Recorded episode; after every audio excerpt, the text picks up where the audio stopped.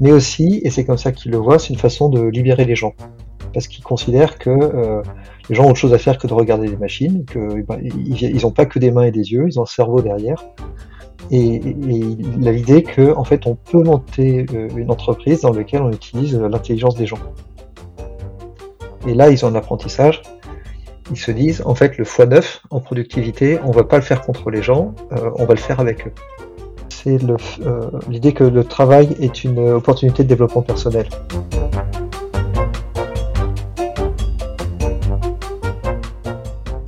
Bienvenue dans le podcast Les intelligences collectives le podcast qui part à la rencontre de tous ceux qui veulent mieux faire ensemble.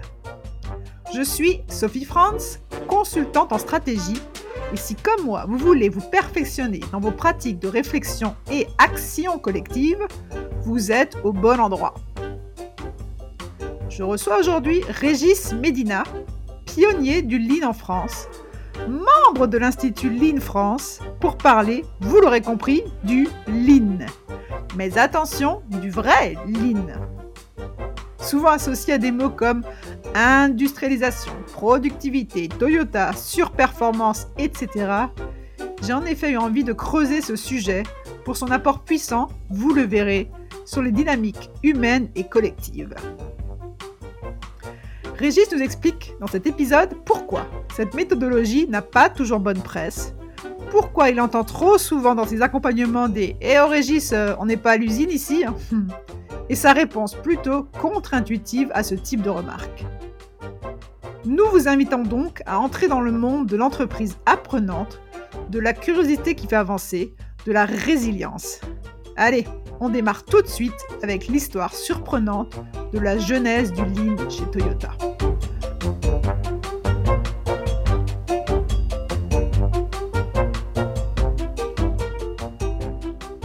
Oui, alors ce qu'on appelle le Lean, c'est euh, l'étude du phénomène ou des, pratiques de Toyota en dehors de Toyota. Ok. Donc, c'est pas une méthode qui a été posée euh, en tant que telle, c'est des gens qui sont à l'extérieur de Toyota, qui pensent que c'est une, une voie vraiment hors du commun et qui essaient de comprendre ce que ça veut dire et comment d'autres entreprises peuvent en bénéficier.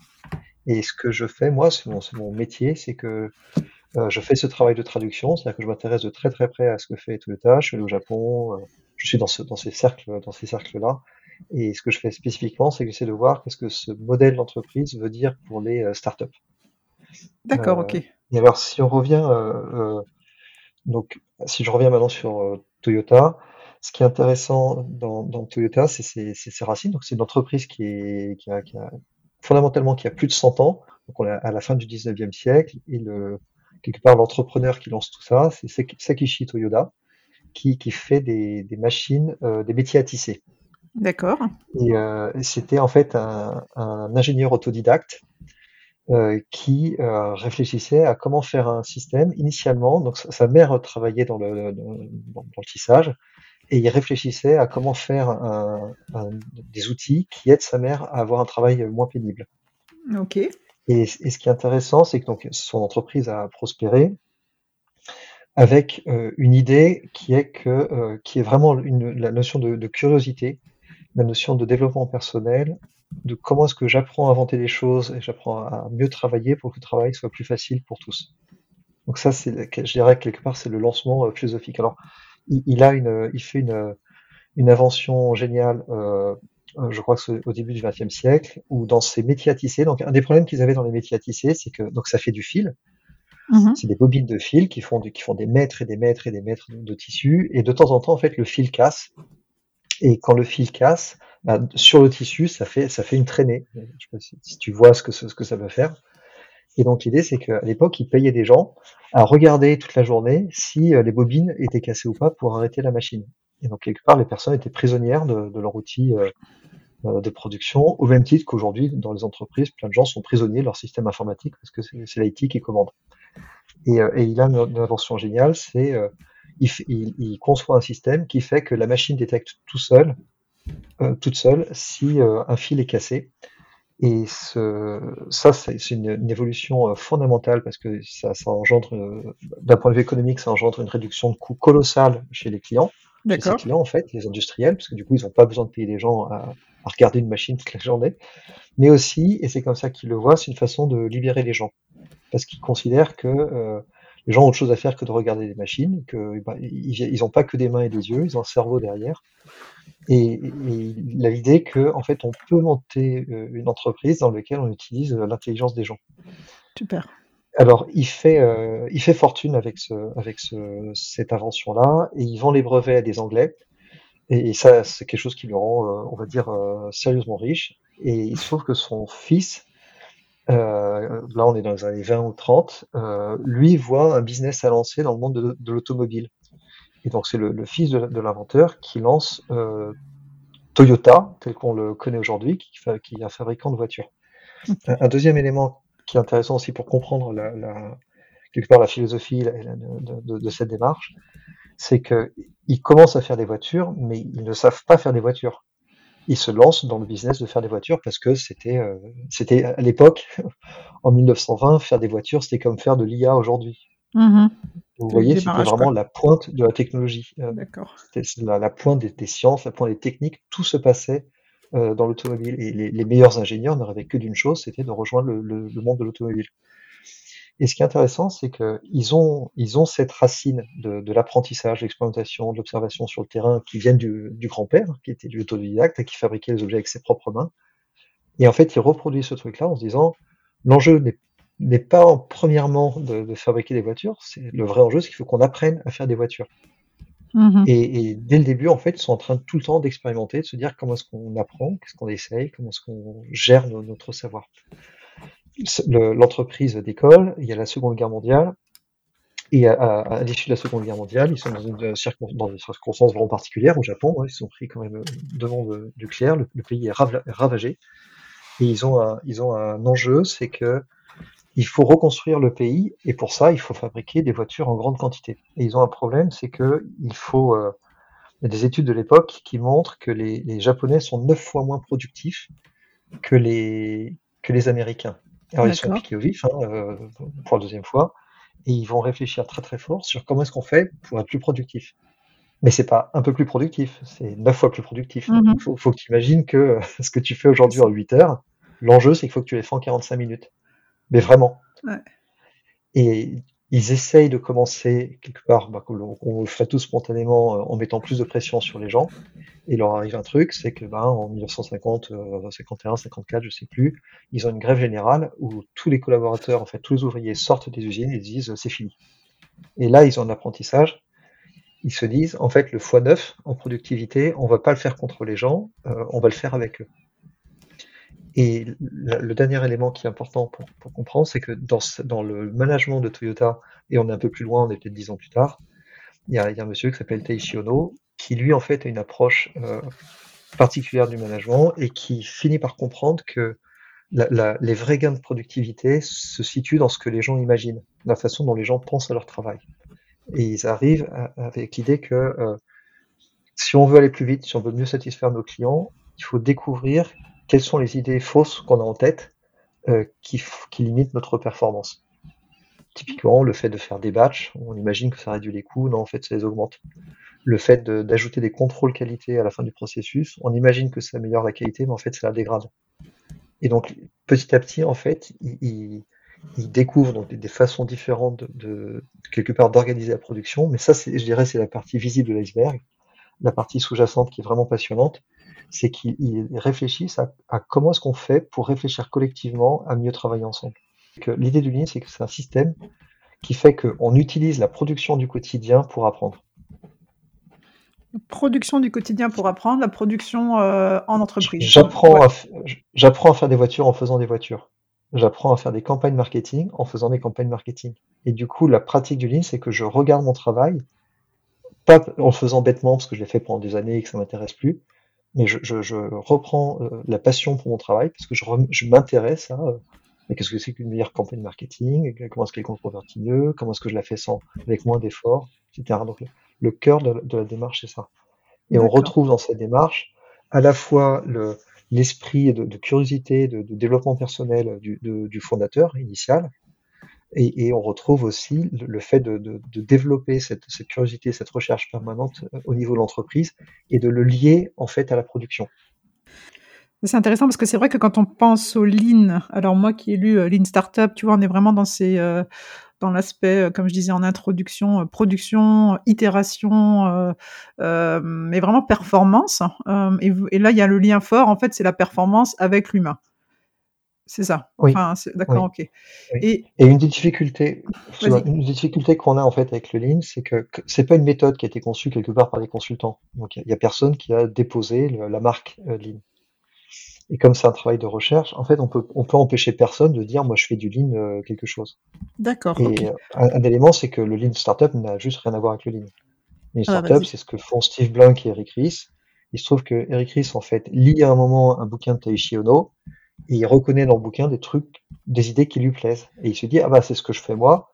Ah bah, du coup, je fais du lean. Bah, du coup, j'ai expliqué le lean dans les startups. Mais ce qui se passe, c'est que, de ma connaissance, euh, il y, a, il y a, cette notion de je, euh, ce qui est, ce qui, a, ce qui est euh, je dirais, je dirais euh, commun en fait aux lignes aux lignes startup, c'est qu'effectivement dans les startups, il y a cette notion de je prends du recul et je me regarde réfléchir. Donc ça, Mm -hmm. ça c'est vraiment très très lean. Par contre, le, le oui. peut-être aussi l'itération, non? C'est pas quand même assez. Enfin, le premier pas ou euh, non? Oui, l'expérimentation. ouais. Je me regarde réfléchir et j'expérimente pour euh, quelque part changer mon savoir et apprendre des choses. Donc ça, ça c'est c'est vrai que c'est un noyau commun. Mais l'idée du Lean, c'est qu'il y a tout un ensemble de pratiques pour l'appliquer en fait à la production. Donc quelque part, le, le, on peut voir une startup comme un tout tout petit sous-ensemble de ce que c'est que le Lean. Mais le Lean est beaucoup, beaucoup plus large parce qu'en fait, le Lean est une stratégie complète pour faire réussir l'entreprise. Et il y, a- il y a des éléments du Lean pour le, pour le patron, des éléments du Lean pour les managers. Et- et- et on a une méthode en fait qui, qui, qui couvre vraiment l'ensemble des questions de l'entreprise. D'accord. Une méthode unique ou alors c'est une méthode par, euh, par, euh, par question d'entreprise? Euh, Comment ça fonctionne en termes de méthode? La, la- la pratique du Lean, c'est je, je, je me il y, a- un modèle qui s'appelle le, Toyota Production System, mais qui, qui est mal nommé, Ouais. que, qu'on a, que certains, certaines personnes en fait en interne chez Toyota ont renommé le Thinking euh, People System, C'est la sorte de maison, euh, c'est ça? l'e- l'espèce de maison du Lean. Et donc les- la maison du Lean, il faut la comprendre un peu comme euh, tu vois, le, le tableau périodique des éléments de Mendeleev. Mhm. Il y a une physique, de la même manière qu'il y a une physique des matériaux, en fait, il y a une physique du business. Et donc l'idée de la maison du Lean, le fameux TPS, c'est que ça pose des questions qui sont des questions fondamentales de n'importe quel business. Est-ce que je satisfais mes clients? Et qu'est-ce que c'est que la valeur pour eux? Euh, Est-ce que on arrive à travailler efficacement euh, ensemble et se passer le témoin au bon rythme sans, sans laisser tomber? Est-ce que on sait- chacun est en situation de savoir s'il fait un bon travail et est-ce qu'il a le moyen d'arrêter la chaîne, d'arrêter la production quand il voit qu'il n'arrive pas à sortir quelque chose de qualité pour être aidé? Donc il y a un ensemble de questions, je dirais, vraiment très très très fondamentales qui sont euh, structurées dans le TPS.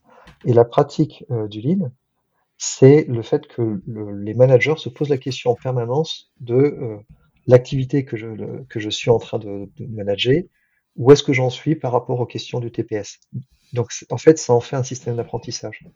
D'accord, ok. Et ces questions-là, je peux me les poser à titre individuel, je peux me les poser euh, euh, en tant que chef d'équipe, mais en fait, pour des praticiens plus avancés, je peux aussi me la poser aux questions au niveau du CEO euh, pour savoir où est-ce que j'amène l'entreprise.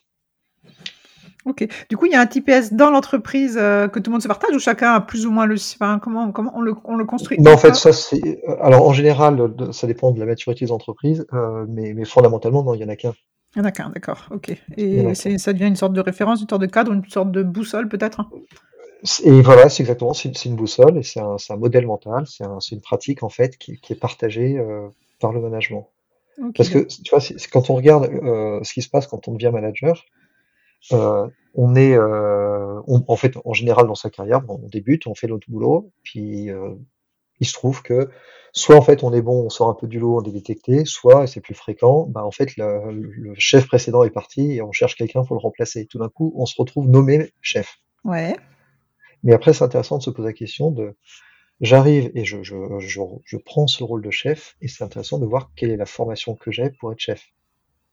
Or, être manager, c'est une des activités professionnelles les plus difficiles qui soient parce qu'il faut, il faut déjà maîtriser les opérations euh, dont on est en charge, toutes. Il faut maîtriser la notion vraiment de business, euh, finance, il faut maîtriser la relation client, il faut maîtriser euh, des notions d'organisation de, la production, euh, la, la, psychologie des gens, comment est-ce que je gère le savoir. En fait, être manager, c'est une activité d'une complexité qui est inouïe. Mais quand on prend un peu de recul, ce qu'on réalise, c'est que dans toutes nos entreprises, les managers arrivent et juste ils improvisent, ils regardent ce qu'ont fait leurs chefs, ils essayent de récupérer des éléments autour d'eux pour se bricoler en fait une pratique de management. Donc l'idée du Lean, c'est qu'on a un modèle qui est posé, qui est parfaitement éprouvé, euh, qui permet en fait à un manager de, s'auto-former euh, beaucoup plus rapidement. Et quelque part, c'est ça l'idée du Lean et du TPS, c'est que j'ai un guide qui me permet de, pratiquer, euh, de, pratiquer le management et d'apprendre beaucoup, beaucoup, beaucoup plus vite que si j'essayais de, tâtonner euh, comme on fait tous. Et là, dans le guide, est-ce qu'on parle de, euh, on va pas pouvoir tout expliquer, mais justement de ces temps de Gemba, ces temps un peu avec ces, mots, oui. d'accord, ces mots un peu. oui, alors, il y a des mots japonais, ça c'est inévitable. en général, on évite les termes japonais, sauf quand on ne sait pas, sauf qu'on n'a pas de mots corrects pour le traduire. L'idée, c'est que c'est un ensemble de, réflexes ou c'est un ensemble de, façons de penser euh, euh, au business. Toyota ne s'est pas posé en se disant tiens, on va, on va s'amuser à définir un système de, management. Mais ce qui se passe, c'est que ces entreprises, ils ont deux caractéristiques. La première, c'est qu'ils essaient de survivre. Et la deuxième, c'est qu'ils réfléchissent. Donc ils font ça depuis 80 ans. et, en faisant ça, c'est des gens qui sont très très curieux, qui essaient de comprendre. Donc il y a vraiment l'esprit du fondateur, qui c'est des gens qui veulent comprendre comment marchent les choses. Et en fait, dans leur histoire, ils sont allés, ils ont, ils ont étudié en fait des, des dizaines, des, des centaines d'entreprises. Ils ont eu eux-mêmes des dizaines, des centaines d'usines. Et donc l'idée, c'est qu'au fil du temps, ils ont essayé de se dire qu'est-ce qui marche, qu'est-ce qui marche pas, et ils ont fait émerger petit à petit des choses dont on découvre plus tard qu'elles sont parfaitement euh, invariables en fait, qui sont vraiment des fondamentaux. Et donc on appelle ça, c'est pour ça que l'appeler ça le Toyota Production System est un peu bizarre parce qu'on n'a pas tous vocation à être Toyota, mmh. mais il se trouve que Toyota est tombé, peut-être par chance ou pas, sur un modèle qui, lui, est relativement universel. Et donc l'idée, c'est que ce modèle, il est capturé dans la maison du Lean, dans le, TPS, et, c'est une pratique au sens, moi, manager, je reprends les, concepts euh, du Lean, le client, la gestion des flux, la gestion de la qualité, le fait d'être sur le terrain, le fait d'expérimenter, d'apprendre, de gérer le savoir. Je reprends tous ces concepts-là et j'essaie de me demander en permanence qu'est-ce que ça veut dire chez moi? Alors au début, c'est comme si j'apprenais le tennis. Au début, je le fais et c'est nul, je rate des balles. Et puis en fait, avec le temps, je commence à développer des réflexes et je deviens vraiment très très fort. C'est ça le, principe. Et quand on dit fort, c'est quoi pour euh, vous, pour toi? Euh, Est-ce que c'est euh, une croissance folle? Est-ce que c'est bah, peut-être la résilience, peut-être plus? On est sur quoi Sur ces notions de on devient très très fort? C'est intéressant. C'est intéressant. Le, le, modèle Lean, en fait, on peut l'opposer au modèle moderne, au modèle moderne de, de ce qu'on appelle le modèle invisible on, a sorti un, livre euh, récemment avec trois co-auteurs euh, qui s'appelle Apprendre à apprendre par, le lean, dans lequel en fait on décrit cette, opposition entre le, modèle terroriste financier, qui est le modèle euh, très largement prédominant dans nos sociétés aujourd'hui, et le modèle lean. L'idée du modèle terroriste financier, c'est que la finalité, c'est de faire de l'argent pour les investisseurs, et le moyen d'obtenir de, d'obtenir de, la performance, c'est de mettre les gens dans des process, leur mettre des objectifs et euh, avoir des, des, des, gains de productivité par automatisation. Donc il y a un modèle euh, qu'on appelait le modèle invisible, parce qu'il n'est pas remis en question, parce que tout le monde se dit que ça c'est une entreprise. C'est ça, c'est un peu quand, quand vous parlez. Je sais que j'avais une conférence de Michael Ballet qui a écrit avec toi le, le livre que j'ai pas encore eu la chance de lire, mais que j'ai commandé, euh, qui disait oui que hum, le modèle théorique, enfin, que c'est encore rechercher un peu le coût, c'est ça, et d'essayer de, trouver. Euh... Oui, le risque financier, c'est qu'il faut. L'idée, c'est que l'objectif, c'est de faire euh, de l'argent pour les investisseurs. Ok. Et c'est un objectif. Le, euh, ce qu'il dit, c'est que le rôle du dirigeant, c'est de produire de l'argent pour les investisseurs. Yes. Et, et, et, donc, ça, c'est une façon de voir les choses. Et l'autre élément, c'est Comment est-ce qu'on va s'organiser en interne? Ben, On va mettre les gens dans des process, on va optimiser les process. Et là, il faut vraiment visualiser le film de, le film de Charlie Chaplin, parce mhm. que c'est ça le, temps moderne. moderne. Et en fait, l'idée du, du Lean, c'est que c'est un, modèle qui est complètement différent, dans lequel la, la, la raison d'être de l'entreprise, c'est de créer de la valeur pour la société. Et donc, créer de la valeur ben, pour la, société. Ouais. Et donc. Ouais, donc l'idée, c'est qu'on se dit que l'entreprise, en fait, elle est là pour servir la société. C'est une responsabilité sociale. Euh, par contre, euh, c'est de la réelle politique au sens où, pour être capable de le faire, ben, bien sûr qu'il faut de l'argent. Il n'y a pas de doute sur le fait qu'il faut de l'argent. Donc, il faut être rentable. Donc, on est très clair sur la priorité. On est là pour créer de la valeur pour la société, à la fois pour les clients, mais aussi pour les collaborateurs, parce qu'ils font partie de la société. Ça, c'est vraiment la finalité. Et pour ça, il faut pouvoir dégager de l'argent pour être rentable. Génial, super, super Et intéressant. pour le faire, plutôt que d'enfermer les gens dans des process, on va utiliser la production de telle sorte qu'on fait réfléchir en permanence les gens à qu'est-ce que, c'est, qu'est-ce que ça veut dire pour eux de mieux servir leurs clients et qu'est-ce que ça veut dire pour eux d'avoir un travail plus facile. Et, et tout ça, c'est très structuré. Il y a des, on a une méthode pour poser ces questions-là. Et, et le- l'effet de ça, c'est que quand les gens réfléchissent en fait à leur process et qu'on leur donne euh, à la fois les, moyens, les méthodes, mais aussi les, lat- la latitude nécessaire pour qu'ils améliorent leur, poste de travail, en fait, ça fait des usines à la Toyota où en fait on a l'impression que tout est au cordeau, tout est bien, tout est bien coordonné, tout est propre, tout est, euh, tout est très efficace. Mais ce que ne voit pas, ce que n'ont pas vu les visiteurs initiaux dans les années 70-80 de, de Toyota, c'est que les gens faisaient bien des process et l'entreprise générait beaucoup de cash, pas parce qu'on cherchait du process et du cash, mais parce qu'on faisait, euh, on impliquait les gens dans l'amélioration au quotidien.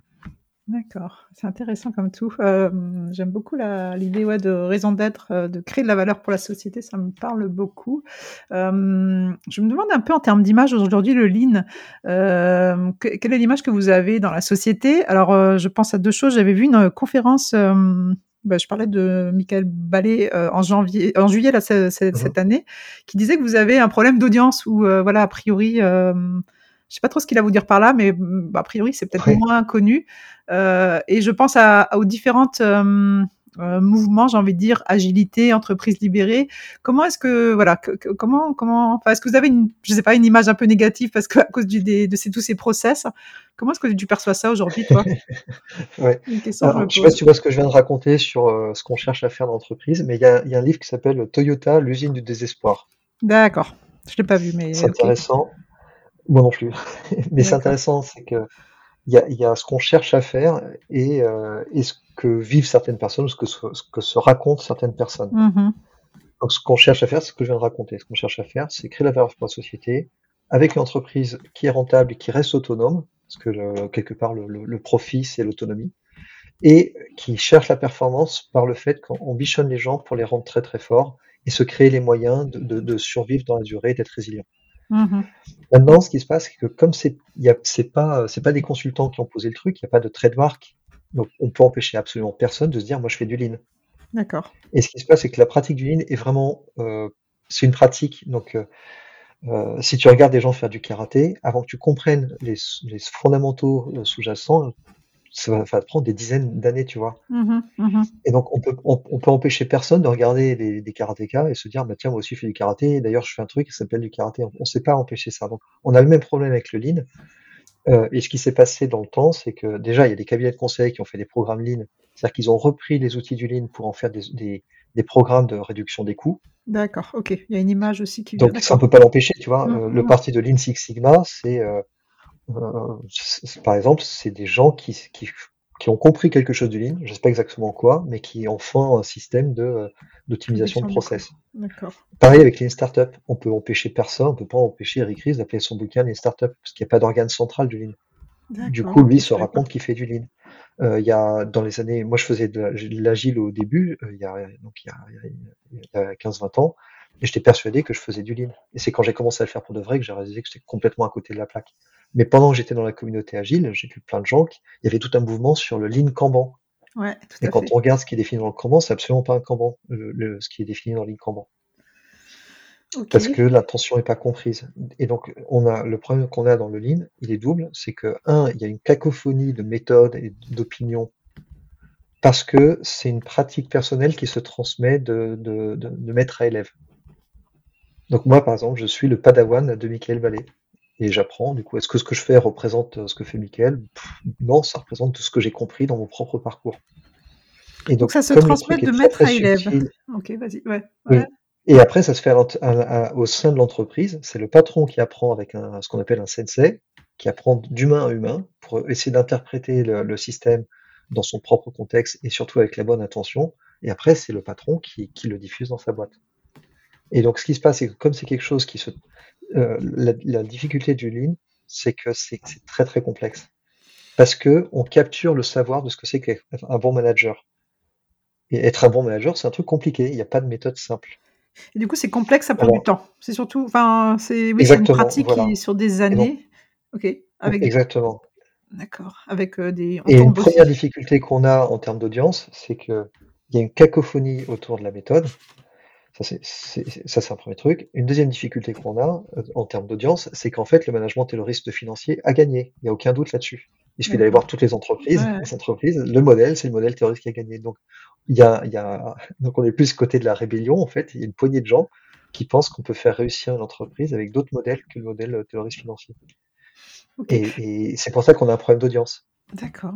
Mais dans cette rébellion, par exemple, il y a aussi euh, les modèles d'entreprise libérées. Est-ce comment tu te situerais vous euh, la différence entre vous? Parce que tu vois quand tu je t'entends euh, libérer les gens, je sais plus ce que tu disais, mettre l'employé. je comprends. Je comprends. D'autonomie aussi. Excuse-moi. Je, je, ne suis pas vraiment dans, dans, dans, ce, dans ces mouvances. Je les, je les connais, je, travaille avec des gens, je, travaille avec des patrons qui sont passés par une phase entreprise libérée. Qui sont passés par là et qui après sont venus vers vous alors? Enfin, vers euh, le Lean Oui, oui. Bah, par exemple, Jacques Chaise, ouais. euh, qui est l'un des co-auteurs d'Apprendre à apprendre avec le Lean, euh, lui faisait l'entreprise libérée. D'accord. Et il en parle très bien, il explique pour, pourquoi est-ce qu'il a switché, qu'est-ce qu'il a changé dans, dans, comme, dans sa perspective. Super. Ce que ma compréhension actuelle, euh, et, et, je suis pas vraiment dans le truc, donc peut-être que je vais dire des bêtises, c'est que mon analyse, c'est que l'entreprise libérée est une réaction au management et le risque financier. C'est-à-dire que par rapport à des entreprises où on voit que les gens sont pas écoutés, que les managers sont intéressés plus par la finance que par le fait de, servir leurs clients, leurs collaborateurs, etc., une réaction, c'est de partir complètement de l'autre extrême et se dire, bah, chacun fait ce qu'il veut. Je force le trait, bien sûr. Ouais, on est d'accord. Et, et, donc, il y, a, y, a, un mouvement de, de, de, pendule comme ça. Mon mm-hmm. analyse, encore une fois, qu'il faut prendre avec des pincettes, c'est que le, quand on fait ça, dans ce mouvement-là, ce qui est très très dur dans l'entreprise libérée, c'est de garder le focus tout le temps, tout le temps, tout le temps sur le client. Et moi, de ce que j'ai croisé des entreprises libérées, et encore une fois, euh, je ne veux pas attaquer le modèle, mmh. c'est plus c'est dans la difficulté de mise en œuvre, et on peut aller voir plein d'autres boîtes lignes qui, qui marchent mal, il hein, n'y a, a, pas de souci avec ça. Mmh. C'est que à partir du moment où on, où on le pose comme en fait c'est libéré, on déclenche beaucoup, beaucoup de discussions sur qu'est-ce qu'on veut faire en interne, etc. Et, dans ces discussions-là, il y a une tendance, je dirais, mécanique, en fait, à oublier euh, qu'on est tous là pour servir le client et que le client il veut être servi très, très vite pour pas cher. Mmh, mmh, mmh, et donc, le lean, en fait, n'est pas dans, cette, dans cet équilibre entre est-ce que c'est libéré ou est-ce que c'est du command et contrôle. Le lean est complètement ailleurs. C'est qu'en fait, on se dit, l'entreprise est un système, est une, est une université. Je viens à l'entreprise pour apprendre et, mon manager, c'est mon, prof. Et donc, le lean n'est pas en question je libère ou je libère pas, c'est pas la question du tout. La question, c'est comment est-ce que tous on est en situation d'apprendre. Et on crée, et l'entreprise est vue comme une chaîne de coaching. Ok, génial. Et tu parlais quand même de développement personnel à plusieurs reprises euh, durant l'interview, parce que peut-être que pour vous justement, euh, l'apprenance, ça va permettre de, euh, bah, de se développer personnellement. Ou, parce que tu as dit plusieurs fois ce mot et j'étais un peu étonnée de l'entendre comme ça. Ou est-ce qu'il est encore ailleurs Oui, parce qu'en fait, une entreprise, euh, une entreprise, ça n'existe pas. Hein. Je ne sais pas si tu as déjà touché une entreprise. Une entreprise, c'est quoi? C'est des gens qui croient, euh, qui ont une illusion commune, je dirais. Yes. On est d'accord sur le, fait qu'on s'identifie à un groupe et que ce groupe, il sert à, à faire ça. Et on est tous d'accord sur le fait qu'on sert ses clients et que toi, tu fais ça, moi, je fais ça. Et on est tous d'accord qu'à la fin du mois, je reçois un chèque. Donc, mais, mais l'entreprise en tant qu'objet ne peut pas apprendre. Il y, a, que des humains qui peuvent apprendre. Il y a des neurones pour faire ça. Yes. Et, donc, l'idée du Lean, c'est que l'apprentissage, c'est d'abord une action individuelle. Yes. Mais en fait, j'apprends individuellement, mais au sein d'un groupe. Et je me développe et de gens grâce qui sont en train d'apprendre. Exactement. la partie, d'accord, ok. Parce que je, je, je, enfin, tu vois, je pense par rapport, je sais pas, moi non plus, hein, je suis dans un chemin de réflexion, donc j'ai pas non plus une réponse, mais par rapport à, au schéma d'entreprise libérée, on est peut-être plus sur, euh, je sais pas comment qu'ils appellent la plénitude, vraiment se concentrer euh, plus sur soi, euh, euh s'écouter, des aspects plus spirituels, ça on l'a pas forcément dans le modèle Lean, mais on a quand même l'humain, enfin l'individu au centre, L'individu est au centre. L'idée, c'est, euh, on dit, euh, toutes les entreprises disent notre, nos collaborateurs sont notre ressource la plus précieuse. Et en fait, l'idée, c'est que les boîtes lignes le pensent et le font. Ils le font, Et l'idée, c'est que si on se dit que chaque collaborateur est la ressource la plus précieuse de l'entreprise, bah, dans ce cas, il faut investir. Et donc, investir dans le collaborateur, ça veut dire bah, le former, mais aussi lui donner des moyens et le support managérial pour au quotidien en fait avoir une discussion sur bah, parle-moi de ton travail, qu'est-ce que tu essaies de faire, qu'est-ce qui est dur. Et, là où c'est où on dépasse la partie euh, purement, euh, je dirais, plénitude et, et feeling, c'est qu'en fait, on, on, dans le cadre d'une relation de confiance, on descend dans une, dans une discussion très très technique sur le métier, parce qu'en fait, le, le, et je reviens en fait euh, au, fondateur euh, initial, vraiment ce, ce modèle, ce, cet archétype euh, de l'ingénieur autodidacte, qui a en fait un intérêt infini pour la richesse de son, de son craft, de son, de son artisanat. Mmh mmh mmh Donc, par exemple, si je fais des campagnes marketing, j'ai une passion pour comprendre qu'est-ce que c'est qu'un poste. Et du coup, je regarde les posts et je regarde qu'est-ce qui marche, qu'est-ce qui marche pas. Parce que vraiment, je m'intéresse à l'objet. Et, et l'idée, c'est que c'est un style de management dans lequel l'objectif n'est pas tant de, libérer les gens, l'objectif c'est de les réintéresser et les, les leur permettre de se passionner sur ce qu'ils produisent en fait avec leurs mains, parce qu'en fait on considère qu'il n'y a pas grand chose de, plus noble que euh, de fabriquer quelque chose et de le, donner à quelqu'un. Super. Et c'est là qu'on entre sur euh, engagement, implication et aussi montant en puissance des, des équipes. Exactement. Et du coup, on cherche l'engagement et on cherche l'apprentissage et on cherche tout ça par la production. Et c'est pour ça qu'il y, a une technique de management pour euh, faire ça par le travail. Ok, super. Qu'est-ce qui vient vous voir aujourd'hui, hein, euh, justement, pour euh, intégrer des méthodes Lean? Est-ce que c'est que, justement, c'est ces startups qui grossissent un peu vite et qui ont besoin de, mettre des process en place? Ou qu'est-ce qui, qu'est-ce qui vient te voir? Parce que toi, tu as un cabinet hein, de consultance euh, sur le Lean, c'est ça? Oui, euh, oui, oui. Euh, les gens qui viennent nous voir, il y a aussi ce qu'on raconte, on raconte qui on est, donc ça, ça, ça, on parle à certaines personnes. donc effectivement, moi je suis plus dans, dans l'écosystème French Tech, Startup, Scale-up. les gens qui sont intéressés et qu'on cherche avec qui on cherche à travailler, c'est des, des patrons de, c'est des patrons d'entreprise c'est pas exclusif. Hein, des fois, il y a des managers, mais, mais c'est des patrons qui se disent, ils sentent bien qu'il y a quelque chose qui va pas. Euh, en général, c'est des gens qui ont entendu parler de Lean et qui sont touchés à titre personnel par euh, le focus client et le focus collaborateur. Et ils se disent, je, je, je, veux faire une entreprise différente qui est fondée sur ces deux piliers. Visiblement, il y a des gens qui ont étudié le sujet avant moi et, et j'ai envie d'en savoir plus. OK. Ça peut être toutes les tailles ou est-ce qu'il y a une taille minimum pour venir, euh, pour intégrer le lean dans sa démarche? On peut commencer tout petit? il n'y a pas non, il y a pas de taille y a pas de taille minimum. Ce qui se passe, c'est que quand on est tout petit et quand on est dans la phase de start-up, euh, les les bouts de lean dont on a besoin quand on est une start-up, euh, sont des bouts qui sont un peu moins moins connus et sur lesquels il y a moins de littérature. D'accord. Du coup, il y a moins de support. C'est-à-dire que si j'essaie de me former, comment est-ce que je lance une start-up vraiment avec des éléments lean, mmh euh, on sait faire, mais c'est plus dur. Euh, enfin, c'est pas que c'est plus dur, c'est que pour l'instant, il, y a moins de matière. Et on a plus de matière, euh, c'est ce que tu as dû voir dans le livre euh, Learning to Scale. On a plus de matière sur une fois que l'entreprise est posée, comment est-ce qu'on fait travailler les gens ensemble, comment est-ce qu'on accélère la production. Tout ça, c'est beaucoup, beaucoup plus balisé. Du coup, c'est plus accessible pour. Euh, et je dirais que c'est pertinent pour quelqu'un qui est entreprise. on va dire, ça peut commencer à 10 personnes. D'accord. Mais ce qui se passe, c'est que dans le, dans le développement de l'entreprise, jusqu'à 20, 30, 40 personnes, en général, ce qui se passe, c'est que le patron est suffisamment, euh, je dirais, radieux, il a tellement, il a suffisamment d'influence pour pouvoir tenir la boutique.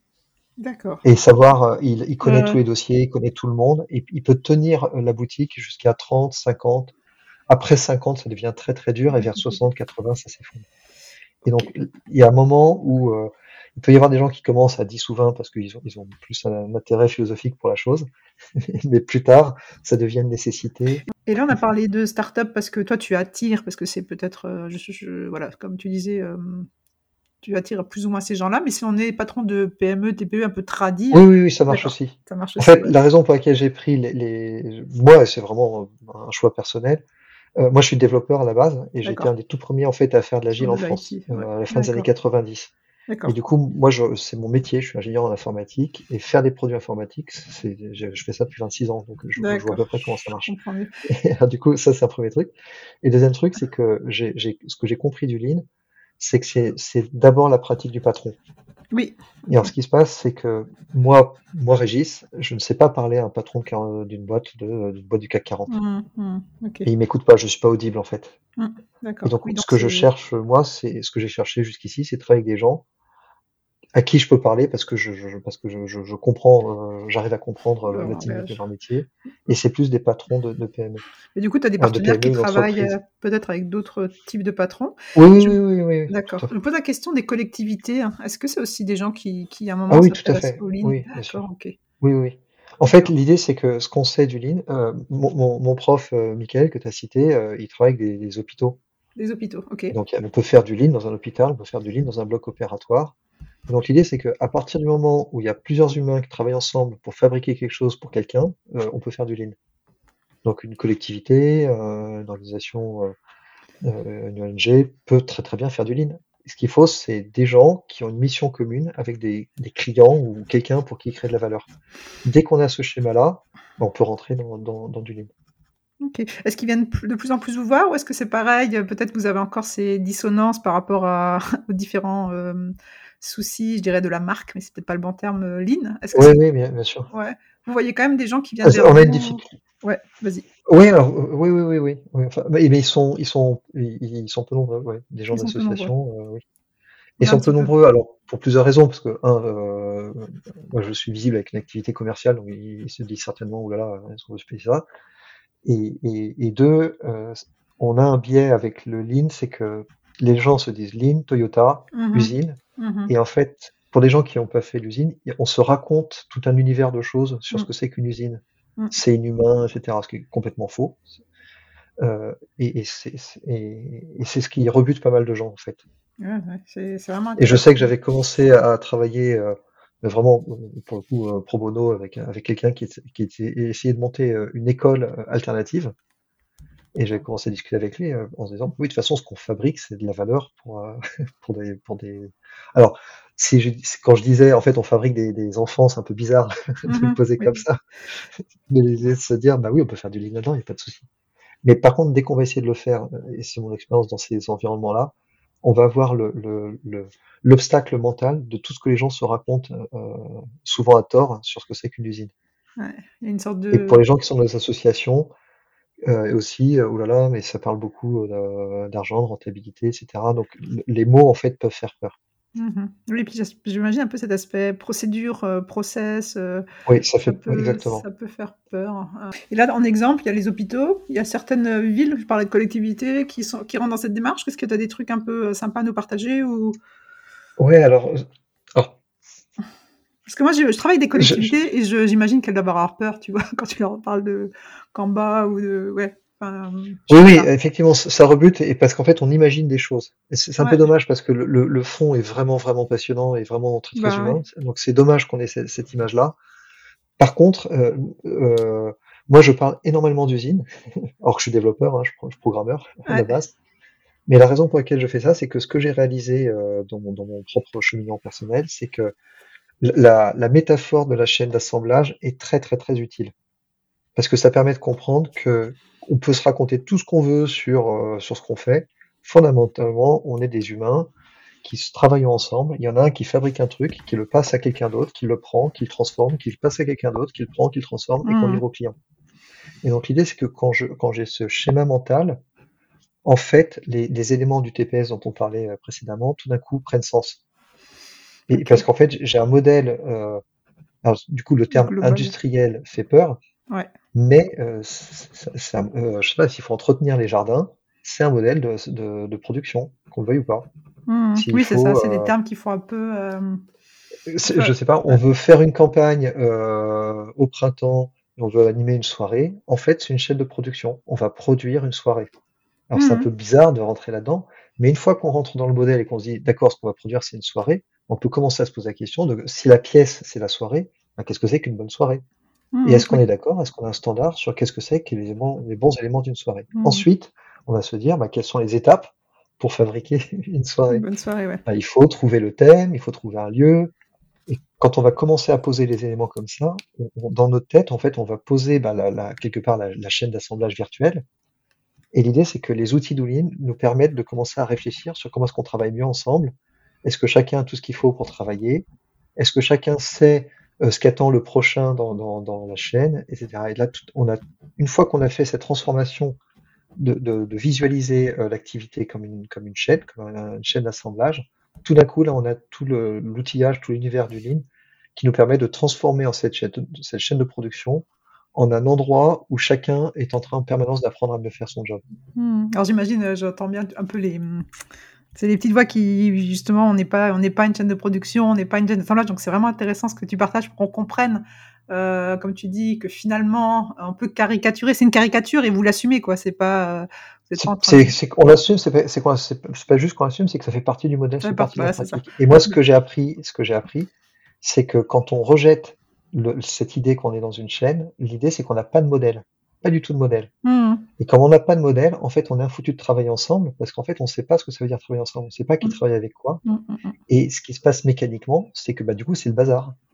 Et on réalise qu'au quotidien, on vit à rattraper des erreurs parce qu'on n'est pas clair sur qui fait quoi, parce qu'on sait, on n'a pas ce qu'il faut pour bosser, on n'a pas reçu les informations nécessaires pour bosser à temps, on n'a pas les, les, outils dont on aurait besoin pour travailler. Et donc, moi, ce que j'ai appris, c'est que le fait de rejeter le, fait que, en fait, on est une chaîne d'assemblage, euh, en fait, ça provoque des conditions de travail qui sont fondamentalement beaucoup plus euh, désagréables. Parce que du coup, ce qui m'amène des fois à dire, euh, non mais tu comprends, Régis, on n'est pas à l'usine, et quand je vois le, le, le, bordel dans lequel on est, je dis, bah en fait, ce serait peut-être pas mal en fait, plutôt d'être à l'usine, plutôt que d'être dans ce machin-là où personne ne sait ce qu'il fait, où on n'a pas de sens, on ne sait pas qui est client, on ne sait pas si on réussit. Tout ce qu'on fait, ça met des mois à être fait. Et donc l'idée, c'est qu'effectivement, il y a, une porte, il y a un passage d'entrée, c'est d'accepter que c'est une chaîne d'assemblage. Mais qu'une chaîne d'assemblage, ça peut être un, endroit passionnant.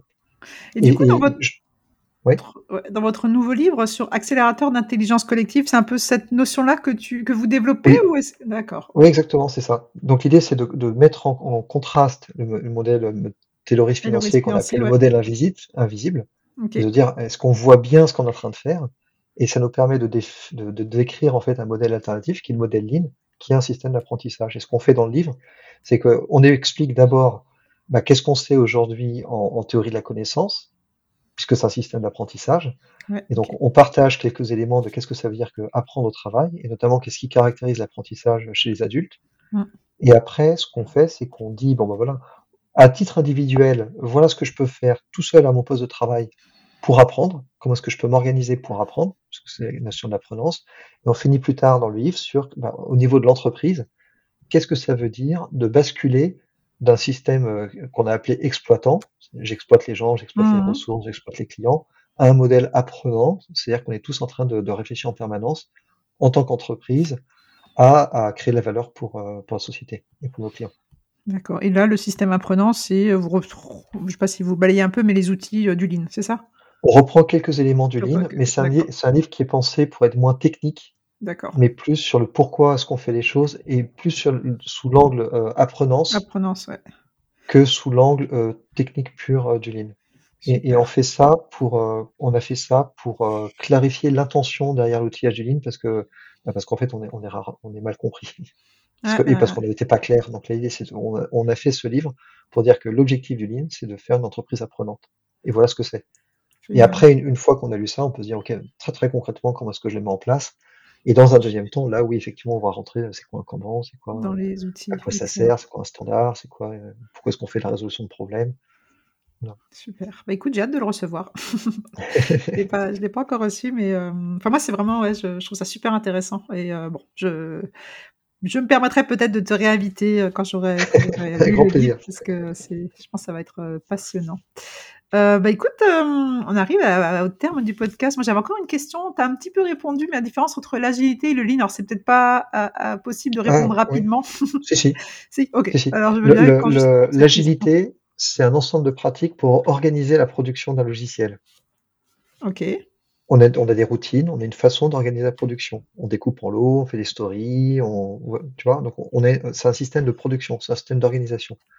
Le lean, en fait, et c'est quelque chose qu'on peut faire du lean et de l'agile. Le lean, c'est un système pour regarder, pour se regarder faire. Donc c'est un ensemble de pratiques pour analyser ce qu'on est en train de faire et trouver des pistes d'amélioration. Tu vois, donc l'idée c'est que tu peux faire de l'agile et du lean, mais tu peux faire de la- du lean avec une, un- du- un- une approche de développement qui n'est pas du tout agile. C'est deux choses complètement euh, orthogonales. D'accord. Donc le lean c'est un système d'apprentissage que tu et le- le- l'agile c'est un système de production. Ok, c'est assez. D'accord. Je connais pas bien l'agile, mais c'est assez. Oui, c'est ça. C'est un Tu fais système les, de, de, de batch. Non. Oui, en fait, tu as un gros logiciel à faire, tu Ouais. décomposes en toutes petites fonctionnalités, Ouais. tu, dé- tu, dé- tu, vas, tu dé- développes chaque fonctionnalité, tu les mets devant tes clients, ils réagissent, et par rapport à ça, bah, tu, tu, tu vois, tu fais évoluer euh, ton logiciel. Donc, c'est une façon de s'organiser pour produire du logiciel. Et le lean, c'est un truc que tu fais en plus, au-dessus, qui fait que tu regardes, est-ce que, est-ce qu'on arrive du premier coup, est-ce que ça va vite, euh, qu'est-ce qu'on, quels sont les problèmes qu'on qu'on réalise, au- qu'on qu'on a au quotidien. Et le lean développe très très fort. Il y a des éléments hein, d'apprentissage dans, dans l'agile, mais qui sont très très embryonnaires par rapport à ce qu'on fait en, en- par rapport à ce qu'on fait en ligne. Sur, euh, je- on se regarde produire pour euh, pour s'améliorer. Ok. Bah écoute, super. C'est euh, plus clair pour moi. Euh, Est-ce qu'il y a quelque chose que tu veux rajouter sur le lean? Une question que je t'ai pas posée qui serait euh, quand même super pertinente Ou est-ce que je te laisse revenir une prochaine fois? Euh, une question potentiellement, ça serait comment est-ce qu'on démarre? Ouais, je l'avais Et, d'ailleurs. et ce que je, ce que je dirais, c'est comment est-ce qu'on démarre, c'est qu'on on se dit que c'est une pratique personnelle, on se trouve un ou deux bouquins et on essaie de le faire soi-même, plutôt que de se raconter qu'on va mettre en place le lean dans une équipe ou mettre en place le lean quelque part. Merci beaucoup pour euh, cette Ah, précision. Euh, je vais devoir finir, le, enfin, finir avec les trois questions de fin de podcast. Est-ce que tu peux juste nous Oui. préciser avant où est-ce qu'on te trouve, les gens qui voudront en savoir plus sur le lean Enfin, surtout à plus que le lean, pardon d'ailleurs, excuse-moi. Sur Régis. Euh, Sur moi, un bon point d'entrée, en fait, c'est de, de, de chercher Learning to Scale. Donc, euh, j'ai un site learningtoscale.fr. Ouais. Euh, euh, je pense que c'est le meilleur point d'entrée pour. euh, Alors moi, je, bon, je te l'avais dit, euh, j'ai adoré ce livre. hein. Je trouve qu'il est merci. super concret et vraiment, je dis, je suis toute seule, mais j'ai adopté quelques outils. Moi, je trouve ça Ah, vraiment, enfin, vraiment top, quoi. Donc, euh, je pense que, alors, je sais pas si- ouais, je pense que c'est un super point d'entrée. hein.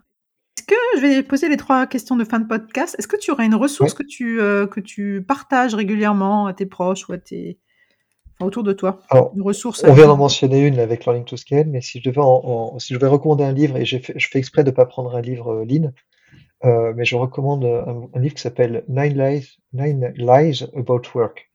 Donc, neuf mensonges sur le travail de Marcus Buckingham. Je te donnerai la référence. Et ce que je pense, c'est que si, si, si toi ou si nos auditeurs en fait travaillent avec des humains, si vous croisez des humains dans le cadre de votre travail, c'est le livre qu'il faut avoir lu ce qui peut arriver, comprendre d'accord. qu'est-ce que c'est qu'est-ce que c'est que le travail et qu'est-ce que c'est que l'humain euh, au travail. Génial. J'ai jamais entendu parler de ce livre, donc euh, merci. ouais. Ça doit être super intéressant. Nine Lies About Work. Ok, génial. Je mettrai, euh, je mets toujours les, les, euh, les liens vers les livres, les ressources dans, dans la description du podcast, donc je ferai ça avec grand plaisir. Euh, Est-ce que tu peux nous partager ta valeur principale qui te porte, l'idée principale qui te porte au quotidien? L'idée principale, c'est l'idée que le travail est une opportunité de développement personnel et qu'on fait ça ensemble. Super. Tout travail. Voilà. euh, C'est que en fait le monde de l'entreprise, c'est ce que c'est ce que je crois, c'est ce que j'essaie de porter, c'est qu'en fait je vais au travail pas pour être exploité, je vais au travail pour apprendre et pour me développer à titre personnel et je fais ça au, au- au sein d'un groupe de gens qui essaient de faire comme moi. C'est vraiment l'idée que- qui me porte. Super. Intéressant. Intéressant, intéressant. Je vais quand même te poser une question. Et justement, quand tu reviens, euh, par rapport à ce que tu dis là, quand tu reviens un peu à, à l'usine, à la chaîne de montage, tu penses aussi, euh, vraiment dans tes tripes foncièrement, que euh, l'ouvrier, même l'ouvrier, il, il peut. ouais, il y a, y a une Alors, partie personnel dans. On le, on le voit pas, on le voit pas bien sûr de l'extérieur parce que notamment parce qu'on travaille pas en usine. Ouais. Mais le fait que Toyota ait fait ça à l'usine est d'autant plus admirable. Ouais, c'est génial. Parce qu'en fait, quand on voit l'énergie qu'ils dépensent à essayer d'offrir des perspectives de développement personnel à des gens qui font un travail répétitif comme ça, Mhm. euh, en fait, c'est admirable. Et c'est le cas encore Parce aujourd'hui? qu'ils ils sont pas du tout. Ah oui, oui. Ah oui, oui, oui, super. oui. Super, Et donc, ils investissent énormément, énormément, énormément. Toyota, en fait, ils ont un système de, par exemple, de suggestion qui permettent à n'importe quel opérateur de proposer une amélioration. Ils en collectent un million par an, qui sont qui sont tracés, qui sont suivis par le management, qui sont, et, les gens sont soutenus pour aider à faire l'amélioration. Et donc, l'idée, c'est que euh, c'est le fait qu'ils aient réussi à, à, créer des espaces de développement personnel pour les gens à l'usine. En fait, c'est vraiment, vraiment, vraiment admirable. Et c'est pas du tout ce qu'a fait General Motors, parce que General Motors, par exemple, le prend euh, sous un angle parfaitement exploitant. General Motors, c'est Eric Ries, c'est ça euh... Non, General Motors, c'est le, le, le, concurrent américain, c'est le, le principal General Electric, ou Ford ou, ou autre, ouais, exactement. Ouais, okay. Et donc là, c'est, donc l'idée, c'est que c'est ça qui est fascinant, c'est qu'ils ont réussi à faire un système dans lequel les gens peuvent s'épanouir, dans lequel c'est une stratégie, euh, dans un environnement où, où, a priori, pour les gens qui sont pas à l'usine, euh, c'est pas du tout le, le, lieu. Sachant que ce que j'ai appris depuis, c'est que les gens qui ont travaillé à l'usine, nous on se raconte tout un tas de trucs sur le fait que bah l'usine ouais. c'est horrible, mais moi les gens que je connais qui ont travaillé à l'usine, euh, quand ils passent à la retraite, ils, ils regrettent le temps de l'usine parce qu'ils disaient qu'il n'y a rien de plus beau que de travailler à l'usine. Donc faut faire attention aussi à ce qu'on se raconte. Ah, ah, c'est génial. Je vais laisser partir, mais j'ai encore une question, deux questions. Euh, Est-ce que tu as d'autres exemples que Toyota en ligne connus? Alors dans les exemples vraiment connus, euh, il y a par exemple il y a Pixar. D'accord. Pixar, Disney euh, ou Pixar, Pixar? Enfin, Pixar, Pixar, Pixar okay, okay, avant qu'il soit okay. racheté par Disney. Avant Disney euh, le patron, en fait, cherchait un modèle pour faire de la créativité à l'échelle. Mm. Et il s'appuyait sur le, il s'appuie sur le Lean. Et un autre exemple euh, qui est très connu, euh, c'est Amazon. Donc, tout le système de, de logistique euh, d'Amazon, en fait, ils ont été euh, accompagnés par des gens du Lean. Le problème qu'on a avec Amazon, c'est qu'à leur taille, ils font des conneries sur la partie people. Et du coup, ils ont, ils ont, ils ont une mauvaise, ils ont une mauvaise euh, réputation. Et je ne sais pas, parce que je ne suis pas dans le truc, je ne sais pas si c'est un problème d'intention euh, quelque part de l'équipe de direction. Mmh. Ça, je ne sais pas le dire. Ou est-ce que c'est juste la taille Parce que je ne sais pas si vous êtes au courant, mais je crois qu'en 2020, ils ont recruté 480 000 personnes. Mmh. Donc, essayer de maintenir en fait un système de management sain quand on recrute euh, 500 000, enfin 50 000 personnes par, par mois, je sais pas. Donc, je, je sais pas dire, mais, mais c'est des on avait eu à l'Institut Lean France euh, Marco Neto, qui, qui, était patron des opérations monde d'Amazon entre 2006 et 2013, donc qui a vraiment construit le système logistique. Et en fait, ils ont été accompagnés par des, des anciens, par des, des sensei de Toyota. Ouais, c'est intéressant parce que du coup, je me dis, est-ce que c'est pas. Bon, après, il faut que je te laisse partir. Ce ne sont pas eux dans le modèle terroriste financier dont vous parlez Est-ce que c'est pas juste. C'est une, une, tension permanente en fait. Ouais, c'est pour ça que la pratique oui, du c'est que j'essaye de faire quelque chose, mais c'est dur. Enfin, Ouais. Tu vois, même toi, euh, si tu essaies, imagine là que tu recrutes 500 000 personnes. Mais vraiment, mmh, imagine-toi, pose-toi. Est-ce que tu arriveras à empêcher que quelque part l'entreprise, euh, des, des managers qui fassent un truc toxique? Très difficile. Hein. Mmh. Donc, Après, tu parles d'intention managériale, je, je, pense que c'est. Enfin, l'intention de départ, elle est aussi. Ouais. Euh, tu peux, à mon avis, utiliser les méthodes du lean ou les. Euh, Exactement. Ouais, pour euh, différentes intentions peut-être aussi quoi. Okay.